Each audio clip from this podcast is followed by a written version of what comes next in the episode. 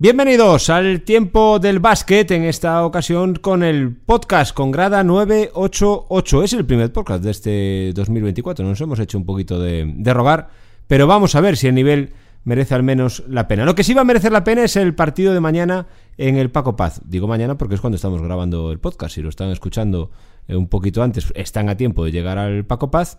Y si ya pasó, pues vamos a ver cuánto de, criterio tenemos y cuánto nos equivocamos. El partido es Club Orense Baloncesto Valladolid. Es el último de la primera vuelta y la verdad es que es de diván. Porque el COP, si lo gana, puede acabar o debería acabar en puestos de plio de ascenso a la Liga CB. Y si lo pierde, va a entrar en una dinámica tremendamente preocupante porque se unirían a las derrotas contundentes lejos del Paco Paz, ahora también una en casa. Veremos lo que ocurre en el Paco Paz, lo vamos a analizar con dos compañeros, con Jesús Garrido, compañero del diario, diario La Región, y con Alex Cid, compañero, entre otros medios, eh, de Solo Básquet. Arrancamos este grada 988.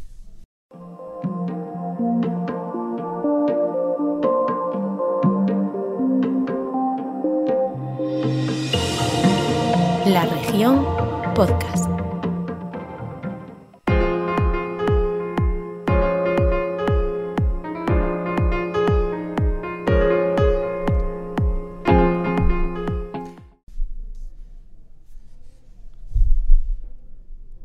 Pues lo dicho, después de escuchar las zapatillas, arrancamos el podcast a ver qué da de sí ese partido de mañana en el Paco Paz ese Copa Valladolid. Le pregunto a Jesús Garrido, Jesús, bienvenido, feliz año. Estamos ¿Qué tal? Tarde, pero Muy buenas. Feliz año, di la verdad, di que no grabamos hasta el día 11 por las negociaciones durísimas para renovar sí. el podcast. Sí, porque finalmente hubo acuerdo.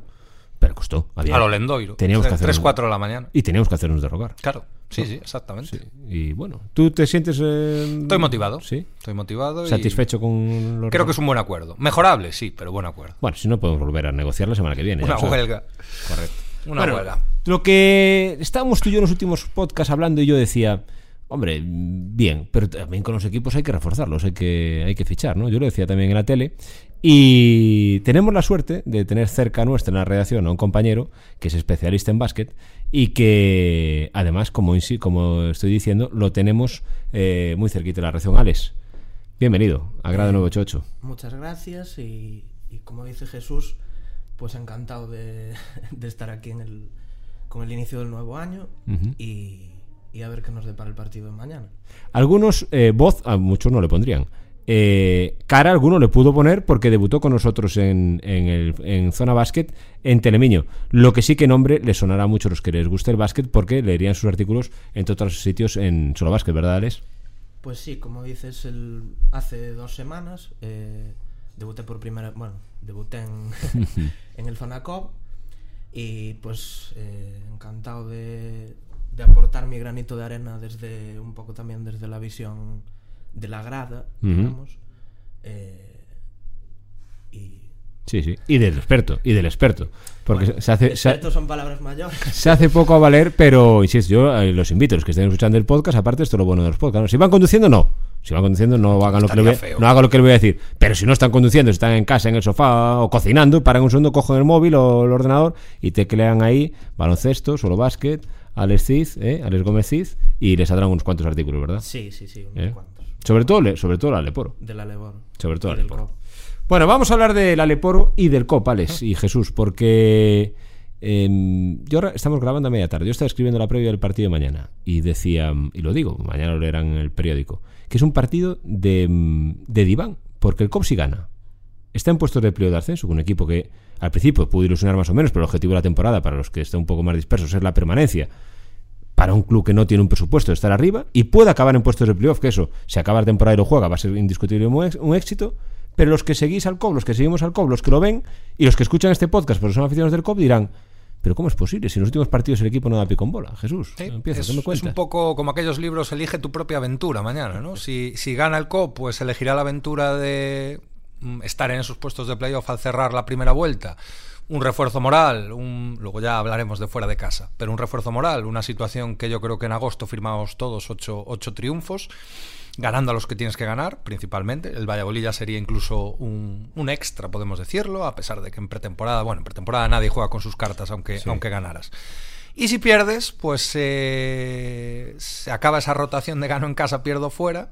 te hacen un break hablando un poco de tenis, y tendrías que ir a Melilla mucho más presionado, obligado yo creo a ganar para ya no meterte en una dinámica tremendamente negativa, que veremos qué consecuencias tendría a nivel mercado o lo que sea, y mañana es un partido... Eh, yo creo que muy importante para, para el futuro a medio plazo del COP, pero también a corto plazo del COP. Sí. Pa- Para Alex, para la clasificación, para las sensaciones, para la confianza, para la grada, para Sí, todo. Yo creo que es importante, pero a la par de que importante, peligroso, porque como dijo Jesús, hasta ahora digamos que nos está salvando el tema de que, como decíais en, en zona básquet ayer, sacamos los partidos eh, de la zona baja, pero, pero claro, los equipos se están reforzando, eh, Valladolid empezó la temporada dubi- dubitativo, pero ahora mismo está jugando de tú a tú contra los rivales de la zona alta Sí.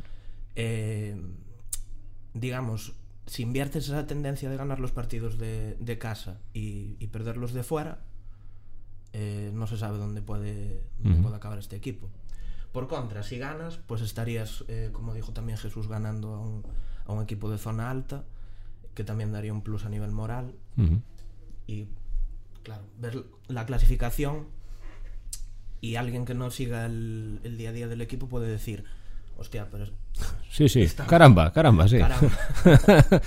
sí. eh, este equipo está en playoff. Sí, sí. Pero claro, eh, es una dinámica peligrosa el tema de, de competir contra los rivales que, que te interesan, por así decirlo. Mañana acaba la primera vuelta, pero puede ser eso precisamente también el... eh, leí el otro día, a Ricardo Tena en la región, dice, bueno, todos tenemos los propósitos esos de enero, ¿no? De, de- empieza, empieza enero y decimos, empiezo al gimnasio, me saco el carnet de conducir, o hago un curso de cocina, o yo qué sé, o me corto el pelo, en mi caso no, pero tú, tú podrías, vosotros dos podríais. Pero hago algo, ¿no? Cambio tal. Como si fuera algo mágico, como si cambiaras el calendario y solo por cambiar de 31 al 1 eso fuera algo mágico, pudieras cambiar de, de dinámica o forma de pensar o forma de actuar. Pero para el COP este partido puede ser ese final de la primera vuelta si lo ganase ese borrón y cuento no decir, bueno, vale, todo ha estado mal fuera de casa, pero yo estoy en playoff, yo llevo ocho victorias, la permanencia la tengo ahí cerquita. ¿Puede ser ese cambio, eh, ese punto de inflexión definitivo o no? ¿Cómo A medias, yo creo que a medias. Yo creo que sí, a nivel clasificación, a nivel moral, a nivel golpe de E, estamos ahí. Eh, Ayer hablamos con Justin Turner, decía, tenemos el objetivo ahí, porque ellos se marcan el objetivo estar en, el, en los puestos de playoff. Pero yo creo que ese círculo se cerraría cuando te quites la mochila de fuera de casa. Es decir, eh, tú en casa estás bien. El COP, eh, sí es cierto, el partido del Melilla es un partido muy ganable. Ya no te hablo de Tizona, que, que también se puede jugar de poder a poder, se puede perder. Mira el Tizona lo que le hizo al Burgos el otro día, aunque fuera en, en su casa. Pero yo creo que esa mochila se, se eliminará el peso cuando consigas una victoria fuera. Por eso decía, a ver qué llega antes. Esa victoria fuera o esa derrota en casa. Porque dependiendo, el nivel de presión o el nivel moral va, va a variar en llegado el momento. ¿no? Yo creo que el COP tiene que mantener mañana el servicio. Sería muy importante. Sería muy importante porque, claro, es que mm, el COP gana mañana y gana en Melilla la tempor- Claro. y la temporada es otra. Es que la temporada es otra. Pierde, es decir, vale todo. La clasificación es sensacional, sensacional, de las mejores de los últimos años. Estás prácticamente salvado, lo que decimos. Eh, Es maravilloso todo. El COP pierde estos dos partidos y es imprevisible lo que puede pasar. Sí, y miedo en el pazo al siguiente en casa, porque que sería con el menor, Menorca. creo recordar. claro. Es que es un juego de presiones que va a depender mucho de, de, ma- de- de mañana, del, del día del Valladolid, de mañana, que especialmente, yo creo.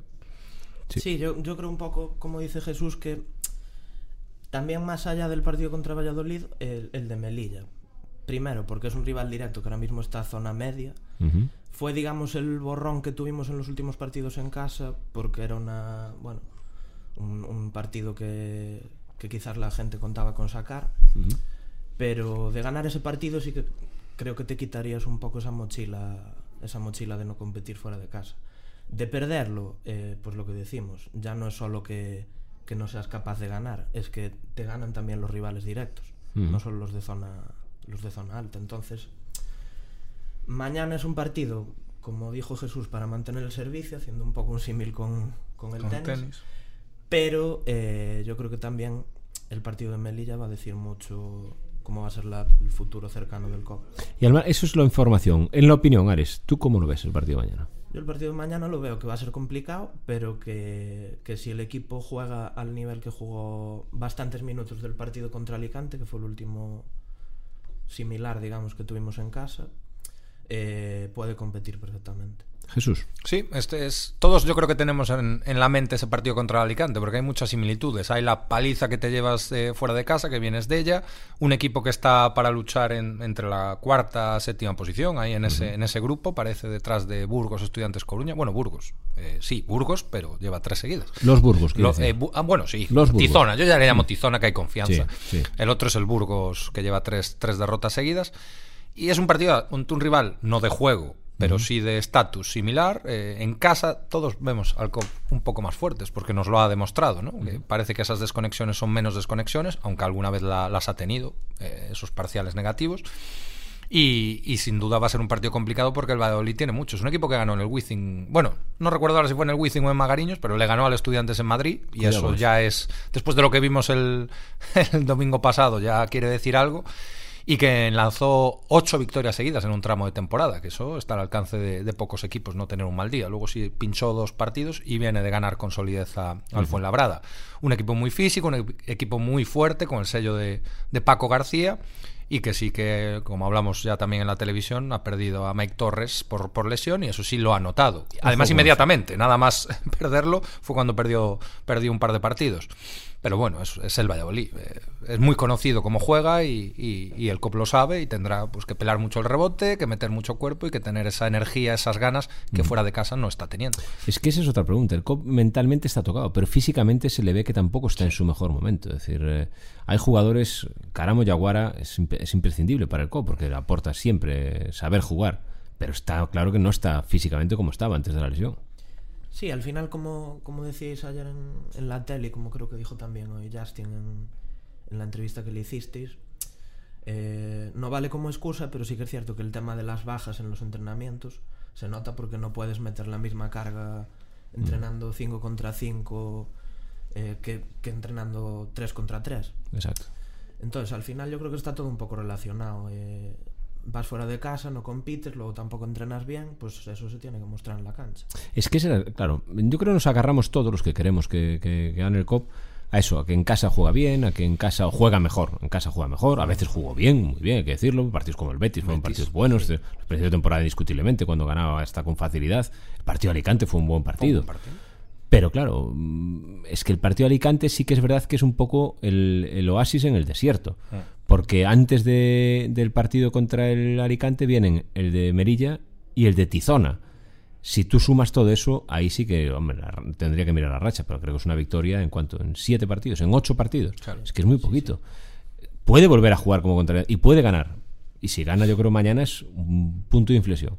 Pero es que si mañana pierde, es un poco ver la realidad, que el equipo no está bien. Sí, sí, sí, ¿no? Es lo que hablamos, lo que hablamos las últimas semanas. Al final las lesiones fue un, entre comillas, espejismo, esa baja de, de Caramo y de Turner y ganar partidos y jugar con la misma intensidad, porque eso fue pan para hoy, hambre para mañana. Es decir, la- la- ahí no se va a notar que no puedes entrenar bien porque has entrenado bien hasta hace un día. Es un poquito más adelante cuando eso sí se va a notar y se notó yo creo que mucho y se está notando mucho. Es decir, el COP tiene jugadores que tiene que reservar un poco en los ensayos para estar Sí, medianamente bien en la función principal. Y eso al final eh, pues se nota. Eh, también el factor Turner, que lo hemos visto, lo ponía ayer, en, en tráiler más que en la película, ¿no? Entera. Es decir, hemos visto un- una muestra muy buena en algún momento y en otros no tanto porque no estaba bien físicamente. Vamos a ver cómo está mañana. ¿A ti Con- qué te transmitía en, la- en el cara a cara, mirándolo a los ojos, la- entrevistándolo, qué te transmitía? Bueno, sinceridad. Es decir, no creo que sea un peliculero, un, un- hago el discurso que todo el mundo quiere escuchar. Yo me lo, me lo creo. Creo que el- yo he sido crítico en la televisión. Bueno, creo que ayer decía que perdía un poco la fe en Justin Turner. Bueno, vamos a ver. Yo me, me creo que mañana tiene una oportunidad de oro. Si está bien, si ese brazo está bien. Y es una lesión que no le tiene por qué molestar tanto si la herida está bien. Quiero decir, no es pierna muscular, no es nariz, máscara. Es una lesión que, que le puede permitir jugar bien. Mañana tiene que coger la, la responsabilidad de- del equipo. Tiene que cogerla en, en su parte, que es para lo que ha llegado y sabe que ha llegado para eso. Creo que mañana tiene un día de confirmación. ¿Qué pasa? Que mm, yo creo que estoy contigo, ¿eh? mañana Turner es fundamental. Pero claro, también llueve sobre mojado, porque Turner mañana tiene que aparecer, pero no nos olvidemos que lleva la semana anterior lesionado, Sí, sí. no jugó el No partido jugó. contra estudiantes, Empezó sin entrenar. empezó la semana sin entrenar. Es decir, Turner le estamos pidiendo lo que hay que pedir, es, Sí, es sí. el americano del equipo, es la clave del equipo, y le estamos pidiendo que aparezca. Pero es que él vuelve a tener coartada. Sí. El problema es que el COP no puede seguir esperándolo. Es que estamos. Todos los condicionantes de la temporada son muy extraños. Son todos de un sí, pero no todo el rato. Alex. Es muy, todo, todo es raro en el COP.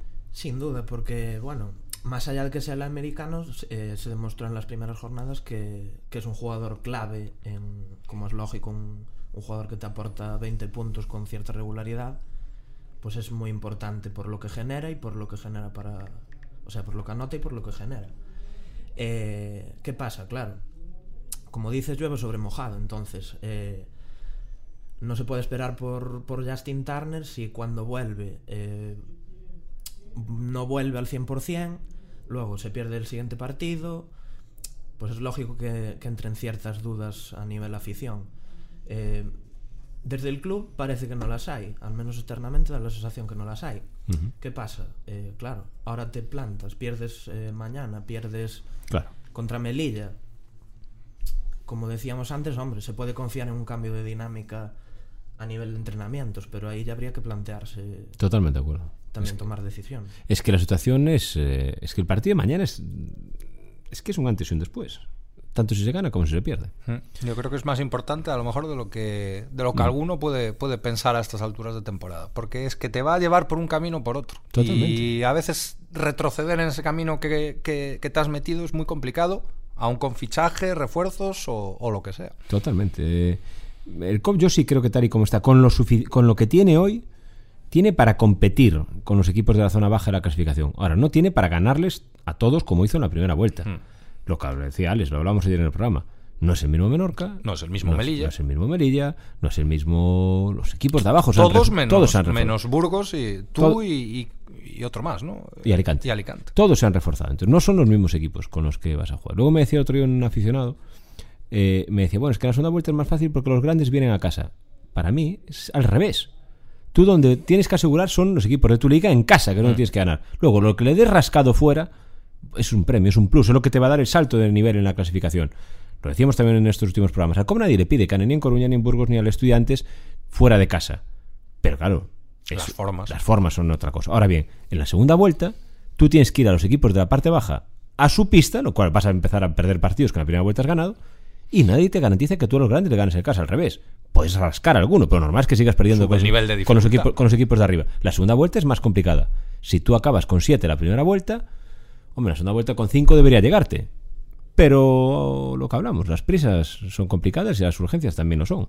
Y mantienes el mismo, entre comillas, coche, que ya lo hablamos alguna vez, mientras el resto de escuderías se han ido, han ido con mejoras, se han ido mejorando. Bueno, tú hasta el momento mantienes el mismo, la misma plantilla, no hay refuerzos, no hay modificaciones. Bueno, eso es otro aspecto a mirar que yo creo que se va a mirar con más o menos atención dependiendo del partido de Valladolid barra partido de Melilla. ¿Tú ficharías, Jesús? Yo sí. Tú sí. Si el mercado, vamos a ver, no ficho a un señor que esté que diga yo sé jugar a baloncesto. El y Breogán lo, el lo hizo. No te ¿no? Un equipo que está defendiendo tiene para entrenar, a Galicia por tiene- Europa. tiene uno para- lleva bueno, no es que diga que yo Bueno, ficharon a Aparte, MacLeod. Digo una cosa. Vaya pelotero, ¿eh? El, el- el fichaje del Breogán, no digo que sea Morgan, no digo que sea un jugador retirado. Lo dice el jugador. Sí, bueno. Dice que está retirado. Los toreros también, ¿no? Se retiran más. Yo no entiendo mucho de eso, pero por lo que oigo. exacto, exacto. Bueno, tú ficharías. ¿Pero qué ficharías ficharía. tú? Ahora mismo, Sí, claro, pero está el factor Turner. sí, sí. ¿Tú qué ficharías? Sí, si, si sí. tú si este es tu PC Cop, eh, ¿tú qué ficharías? ¿Tú qué Yo voy a- ya estaba en quiebra. A ver, Eh, cállate, a ver, dime. estaba en quiebra en agosto. Sí. Yo ficharía, ¿qué ficharía yo? Mm. Un, un- aun con Turner ficharía una no podemos depender de una persona única que tenga ese rol de anotador, espera, espera, generador. eh, date cuenta que eh, vas Sí, a tener- que es americano y no, que y vas a tener que decirme a quién tienes que echar, porque traes uno tienes que echar a alguien. Hay que echar a gente. Hay que echar gente, Hay ¿no? que echar- Bueno, podemos hacer como el Betis, ir juntando. No, no, hay que echar. hay que echar. Eh, bueno, hay que echar. Hay que echar. Hay que echar. Bueno, vamos a ver. Si tú quieres un escolta anotador, tendrás que echar un escolta anotador. O no, o no. Bueno, puedes- o no anotador, es un tu, escolta. es tu PC Cop. Tú Yo creo que lo sí. que quieras. Bueno, pues habría que prescindir de, de, de quién. De, de no puedes pre- prescindir. No. Pues tendrá que ser, a lo mejor, pues Palazuelos, eh, en el caso de tal. Que ahí sí que te condiciona Justin Turner, ¿no? Porque tienes que ir a un mercado eh, diferente, no puedes ir al mercado estadounidense. Mm, y luego también ficharía un, un 4 que a lo mejor muchos tienen, tenemos en mente, por, porque igual no es muy desconocido. Eh, y ahí, pues bueno, ahí puedes mover un poco más de. para prescindir, pues dependiendo un poco de lo que el entrenador y los gustos del entrenador puedan, puedan decidir. Pero yo lo tengo claro. Bueno. Sí, hablo de Mangafic. Pero, pero vamos a ver, luego el mercado te pone posibilidades o no. Sí, el, el club seguro que ha mirado. Correcto, Sin correcto. duda. Y a lo mejor no se ha encontrado O ha hablado con jugadores. o ha hablado con jugadores, o ha tirado ofertas, y a lo mejor Sí. no se ha encontrado ni lo que quería, ni, ni SIS, o, o la inflación del Correcto, nuevo correcto, año y esas cosas. correcto. Alex. Bueno, yo coincido bastante con lo que dijo Jesús. Yo quizás solo cambio el que prescindiría, que yo diría, hay un jugador claramente que fue de, de menos a, o sea, de más a menos en la confianza de Félix que Sadica, Ujú. que ahora mismo, pues cuando sale no, no está para aportar lo que necesita el equipo. Entonces yo traería un anotador. Eh, luego creo que hay un jugador que del que no se está hablando tanto, que es Cacinas, que, que vino para ser referencia, pero tampoco está dando el nivel que, que se esperaba y creo que pues o bien habría que hablar con él para ver si, si realmente puede asumir lo que necesita el equipo o al final hay que tomar decisiones. Tiene que ser algo bastante claro porque mm, entre lo que piensa Jesús y lo que piensa Alex, si lo metemos en una cottelera y agitamos, da lo que piensan los responsables deportivos del equipo. Mm. Así que algo tenéis de, de razón o tiene que estar muy clara la situación. Luego otra cosa es lo que se puede hacer, lógicamente. Claro. Claro, eso El COP ya estuvo en el mercado eh, y ya intentó fichar y no pudo. Y sigue en el mercado. Claro que el COP está en el mercado. Es decir, el COP decimos que tiene el mérito de que está compitiendo sin ser de los que ha fichado, pero no es porque no haya querido. El COP ha intentado fichar. Lo que el COP no va a fichar nunca es un jugador para cambiar un cromo.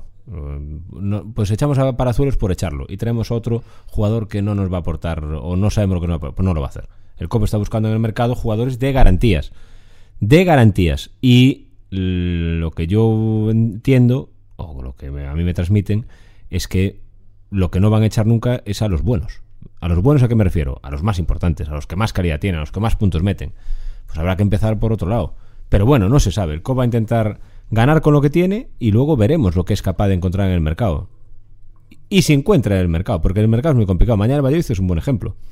El Valladolid tiene a Paco García, que es un entrenador de lo mejorcito que hay en la liga, eh, tiene un director deportivo que es de lo mejorcito que hay en la liga, tiene un presupuesto que es de los mayores que hay en la liga, y cuando se lesionó Mike Torres estaba entre los mejores equipos de la liga. Y lo que dio encontrado fue pues un base de la segunda división lituana. Entonces es que el mercado a veces es muy fácil desde fuera, que todos decimos que tienen que traer. Bueno, hay que traer si hay, es que si no hay... que- Especialmente ¿Qué si, vas a hacer? si no puedes. eh, hay más caladero en Estados Unidos. pero ¿Qué vas a hacer si no, pues exactamente? estás Ahora bien, también digo esto, el mercado a esta hora que grabamos el podcast es uno y dentro de media hora es otro. Sí. Eh, de repente un director deportivo suena un teléfono y aparece un jugador que no estaba media hora antes. Esas cosas pasan. Veremos lo que, lo que es capaz Hay que de- llamar a puertas. Hay que llamar A puertas. a, puer- ¿a, quién- a qué Si puertas. te dicen que no hay nadie, pues no hay nadie. Pero igual alguien abre al telefonillo. claro. Ay, tú, ves, tú si ves Skyluz hay que llamar Hay que llamar siempre. Hay que llamar siempre. Saludar. Lo Exactamente. Primero. y Educación, después- educación, ante todo y después preguntar. Y decir, aquí vengo yo con esto. Y, y- Ese- y- y si ves que hay mala cara, pues ya no sigas hablando. Enseña lo que llevas. Igual cuela. Bueno, bueno, veremos lo que pasa con el mercado del Copper. Sobre todo, eh, yo también siempre digo, es mejor fichar ganando. Es muy importante fichar ganando. Eh, porque sueles acertar más. ¿Verdad? Es más fácil acertar cuando ganas que cuando pierdas. Sin duda, porque bueno, al final lo que hablábamos, eh, ahora si ganas a Valladolid, pues tienes esa calma de te puedes permitir entre comillas perder contra Melilla. Pierdes mañana, eh, ya entran las prisas, eh, toma de decisiones para cambiar la dinámica y ahí pueden entrar las, las precipitaciones. Entonces, lo mejor, sin duda, ganar, estar en mercado continuamente, por así decirlo, hasta que surja la oportunidad que busca el club. Exactamente. Muy importante el partido de mañana contra el Valladolid. Y a veces esas cosas pasan así. De repente ganas y justo cuando ganas es cuando aparece el jugador que estás buscando y todo, y todo se ve de color eh, rosa. Y a veces se pierde y sigues buscando y acabas fichando lo que no querías. Pero fichas más por urgencias que por convencimiento. Y ahí es donde están los problemas. Veremos lo que pasa con el Club Orense Baloncesto en el partido del Pazo, en el mercado y la próxima semana, en el que repetiremos aquí en este tiempo de básquet, en este grada 988. Porque el contrato que hemos firmado Jesús, ¿por cuántos capítulos es? Mínimo ¿Mínimo? hasta A ver. tres meses. Tenemos de ¿Tres prueba. meses? Sí. Si no se acaba la temporada, pues habrá que ganárselo en la mesa. Joder, Es así. yo la negociación la te dejé a ti, no sabía los contentos, pero bueno, bueno. Sí. Tenemos tres meses entonces de continuidad aquí. ¿eh? Sí, señor. Tres meses seguros, luego prorrogable. Luego prorrogable. O no. Sí, sí. ¿Y depende de los resultados del equipo o nosotros no vamos De nuestros resultados. De nuestros resultados. que aún es peor. Bueno, Yo me fiaría más. Ahora tenemos, ahora tenemos a Alex eh, a veces. Ahora eh, mejoraremos. Es un- tenemos- fuimos al mercado. Ya hicimos algo que el COP no ha hecho. Y de repente esa puerta no abría y hasta que abrió. Exactamente. ¿Eh? Dijimos, aquí hay luz. Vamos Eso a, es. Vamos a ver si cae algo. Y mira, 25 minutos ya. Exactamente. Ahora vamos a ver si Alex también nos ayuda a traer más fichajes y acabamos haciendo un quinteto aquí de calidad sí, sí. en el grada 988. ¿eh? La gente no nos ve, no solo nos escucha, pero hay sillas todavía. ¿eh? Afortunadamente. Hay sillas, ¿eh? Hay huecos, hay Hay huecos. sillas Hay para, huecos, para hacer convocatoria. Y micros. ¿Eh? ¿Eh? Y si no se comparte. Exactamente, exactamente. Bueno, para nosotros es un placer hablar siempre de, de básquet, ¿verdad, Alex? Lo bueno de esta historia es que, como te gusta, como nos gusta el básquet, pues... Nos une lo- la misma pasión. ¿Verdad? Se suele decir. ¿Cómo se ve desde ahí? Desde donde te sientas tú, os veo, estáis enfrente, nosotros estamos un poco... Pero la grada, ¿qué, qué, qué- qué palpita la grada con el COP de este año, Alex? En, la- en nuestra zona se palpita eh, Sí. tensión continua. Es la buena. Es, es la buena. Además, Pero- tenéis vista privilegiada del Sí, banquillo. Sí, sí. Sí, sí. Muchas veces se ven cosas ahí en los tiempos muertos Claro. que, que vosotros desde allí enfrente no podéis. se escucha, se escucha. Y Y se se, escuchan, y se escucha, se ¿no? escuchan. Sí, sí, sí. Eh, bueno, veremos a ver lo que pasa. A ver si mañana es un día de, de algo más de tranquilidad o no. O hay que tenéis localizados los fibri- los desfibriladores ahí en el pazo, ¿eh? Pues, Pues acaso. no, no. Desfibriladores ahí. Pero no nos vendrían mal a ver. Sí, sí, hay que tener siempre de algo, algo a mano porque la temporada empieza a tener ya tintes de, mm, de dramatismo. De dramatismo, Jesús, con Sí. lo que te gusta a ti. Pero por favor, eh, pase lo que pase, A ver. siempre respeto a los árbitros. no entiendo esas risas. Por cierto, Sí. ant- antes de terminar, eh, hablando de árbitros, mañana viene el Valladolid. Bien, Viene Marko Kovacevic. sí. Em, ayer leía, bueno, los que no tengan, supongo que los escu- escuchan este podcast es porque les gusta el básquet y un poco saben de lo que hablamos. Pero bueno, Si alguno- no alguno- está- alguno- si no han llegado muy equivocados. Alguno estará tal. Eh, y si os llevan los 25 minutos escuchándonos, más todavía. La agresión de, porque es una agresión, de Tomás Bellas a Marco Kovacevic en el último partido de liga. El jugador del Fuenlabrada al del, al del Valladolid. Pidió disculpas. Decía, bueno, es que pido disculpas, hombre, que menos. O sea, pedir disculpas, has agredido a un tío. Eh, y, ha- y has tenido toda la suerte del mundo de que no le ha pasado nada, que ha podido ocurrir una lesión grave o, o incluso, ya no digo deportivo, una lesión de un ojo, una garganta, una, cualquier cosa, una avería tremenda. La federación, no, Alex no, ha dicho que... Salió impune. Sigan, sigan, ha dicho. sí. Sigan, sigan. ¿Eh? Y bueno, y después de un comunicado pidiendo perdón, pero condicionado a que Exacto. un, un lance, Lance Un del lance del juego. juego, lance del lance juego. del juego. Sí, Lance sí. del juego. Tiene, es curioso. Es que es tremendo. Si ¿eh? tú sales, tú lo has cagado, Sí. lo ha visto todo el mundo. Si tú sales y dices, se me fue, eh, si quieres, aunque no lo sientas, exagéralo 10 veces. Pero hombre, si sales diciendo que es un lance del juego, pues enhorabuena. Pero al margen de todo, es decir, aunque él hubiera dicho mintiendo, eh, o mintiendo, no, que a lo mejor lo sentiría, por supuesto, eso que lo siento muchísimo, por supuesto, pero es que no quise hacer esto, es que el gesto fue involuntario, yo quería apartarme la camiseta, lo que sea, aunque fuera eso, da igual. Tú ves las imágenes, Sí, sí, sí. le ha pegado un codazo Yo gravísimo. creo que ahí solo te queda reconocer. No, Reconocer no, y pedir perdón. No me refiero, aun- aunque, aunque él tuviera ese argumento para su defensa, el comité de competición ve ese Sí, sí. y si tú no sancionas a ese tío, ¿pero qué competición es? ¿Qué juego de competición es ese? Claro. Es que además no es que, que no haya entrado de oficio, es que creo que, si no me equivoco, Valladolid mandó el vídeo a Claro. la federación. Es que tienes que mandar. y Es que. Y aun pri- sin mandarlo, Ya ahí voy. Ya primero, poco haces tu trabajo si tienes que esperar a que te lo manden. Bueno, pongamos que ese es el procedimiento necesario para que ocurra algo, vale. Tú tienes que sancionar a ese tío, cueste lo que cueste. Es decir, si, y si hay que cambiar algún ah, dato, el artículo 147 barra 3.4, añadirlo para este tipo de casos. Cuando llega un vídeo una semana después, puedo sancionar. Es que tienes que sancionar. Porque si no, mañana en el Paco Paz puede pasar lo mismo. Y a ver qué haces. Exactamente. Ejemplo, das mal ejemplo. Eh, Mañana Marco por lo que sea, dice, pues ahora lo voy a hacer yo. ¿Y qué pasa? Claro. ¿Y qué pasa? ¿Qué precedente, antecedente? O el COP le pasa otra vez, ahora el COP le pegan a otra vez a Mac- a otro jugador de Valladolid y al del COP sí, porque lo ha visto, no sé qué. Es que es imposible, eso está claro. Hay una, una imagen de televisión, estamos en el año 2024. Sí. Tienes una imagen de televisión clara, han agredido a un tío, se tiene una sanción. Luego veremos el- la gravedad de la sanción. Pero joder, una sanción tiene que haber. No, ahí no se entiende y, y crea un precedente peligroso. mm, porque ahora mismo, si vuelve a pasar una acción similar, ¿con qué cara vas a sancionar a Pues alguien? solo valdrá si el acta arbitral refleja que hubo esa agresión y los árbitros testifican que hubo esa agresión. Que yo entiendo que el árbitro es un juez, por supuesto. Y yo defenderé a los árbitros siempre, bueno, siempre que no dude de su integridad, que no dude para eso. Pero joder, en una televisión vale tanto como la palabra de un árbitro. Es decir, esa imagen no, si no, ar- hay- si arbitran por televisión Claro, en otras categorías. Cuando Claro. llega el momento caliente arbitran por televisión. es tremendo. sí, es que... Es tremendo. Es decir, Bueno, eh, estamos en un año donde dieron un triple que entró fuera. Tú tienes ¿cómo dieron un triple que entró? No, no dieron un triple que entró, quiere decir. Exactamente. eh, eh, entonces yo los árbitros pues prefiero guardar silencio. Dieron un triple que entró fuera sería casi peor. Bueno, Eso sería casi peor. eso no, sé yo qué decirte. Las dos cosas son de... Son de traca. Pero bueno. No, pero es que justo vienen de sancionar a Michael Carrera, que se le estará bien sancionado. Sí, seguro que le dijo... gente Claro. que hizo carrera para que le pongan siete partidos y a una agresión manifiesta Pues- en vídeo. pues- Duelen más, les duelen más las palabras a ellos que los codazos a los otros. Es que, Ese con es esa- es que con esas cosas, que yo siempre insisto, yo defenderé siempre a los árbitros, con Yo no. esas cosas, tú ya sé que no, eh, con esas cosas, tiene el árbitro es el juez, vale, y respeto máximo, pero no más que a un jugador. Eso es lo que digo. Sí, Les duelen más las palabras a ellos, porque Claro. son, son muy finitos y, y, claro, ¿cómo me vas a levantar la voz? Yo he visto un árbitro y tú has visto un árbitro encararse en el pazo a. Sergio Llorente. Sí, Un sí, árbitro se encaró a Sergio Llorente. sí, sí.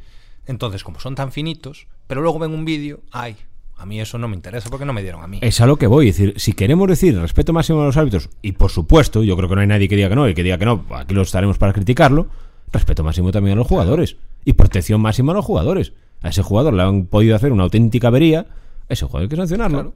Que no dices, más, es que que- dices, bueno, es que como no hubo tal, le meto solo, y dentro, solo dos partidos, pero métele algo, aunque, aunque no quieras, Sí, sí. miente también, métele dos la partidos mujer para del la César, galería. ¿no? Que además Claro. tenía que parecerlo. Pues Claro. aquí por lo menos parece que te interesa, por lo menos. Tremendo. Finge un poco. Tremendo, exactamente. Ahora, nos vamos. Sí, ¿no? Eh, enfadados, por encima. Venga, tira el micro. Nos va. Así nos renovamos. es que- Nos vamos, nos vamos. Alex, que muchas gracias por estar aquí con, con nosotros. Gracias a vosotros. Que no sé, tenemos que enlazar el contrato entonces o algo así. A ver, Hay que- sí. ¿eh? El mío Sí, sí. está redactado. No, no, Claro, no, no, claro. no, no está, no, no está, no está redactado. no, Como no. se entere el ministerio, arroba Ministerio de Trabajo. Ha venido a grabar en B. En B, Eh, eh, claro. Ha venido a grabar en B de básquet. eh, en B de básquet. Jesús, que muchas gracias como siempre. Un placer. Un placer teneros a los dos aquí en este grada 988. Tiempo de básquet. Si están a tiempo, vayan al Paco Paz, porque mm, yo he escrito mucho esta temporada del, del equipo. Mm, Y es un equipo que podemos aceptar que no compite bien fuera de casa. Que a todos los que le guste el COP, aficionados y los que somos del COP, nos ha des- desesperado. Que estamos todos con la mosca detrás de la oreja. Que es inaceptable lo que han hecho en los últimos partidos, por supuesto.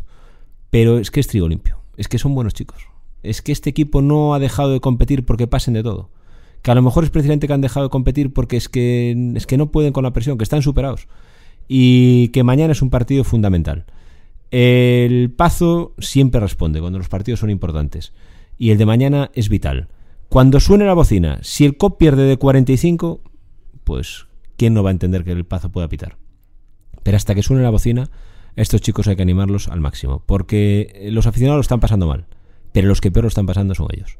Y esta semana yo tengo, pues eso, conversaciones con algunos de ellos y, necesitan el apoyo más que nunca. Mañana en el Paco Paz, todos con el Club Ourense Baloncesto.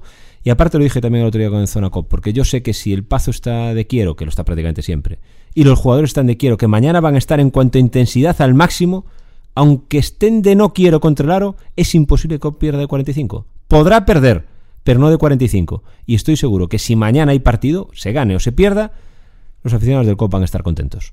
Nos vemos mañana en el Paco Paz, COP Valladolid. Que sea buen partido. Nos vemos la próxima semana. Nos escuchamos aquí en Grada 988. Adiós.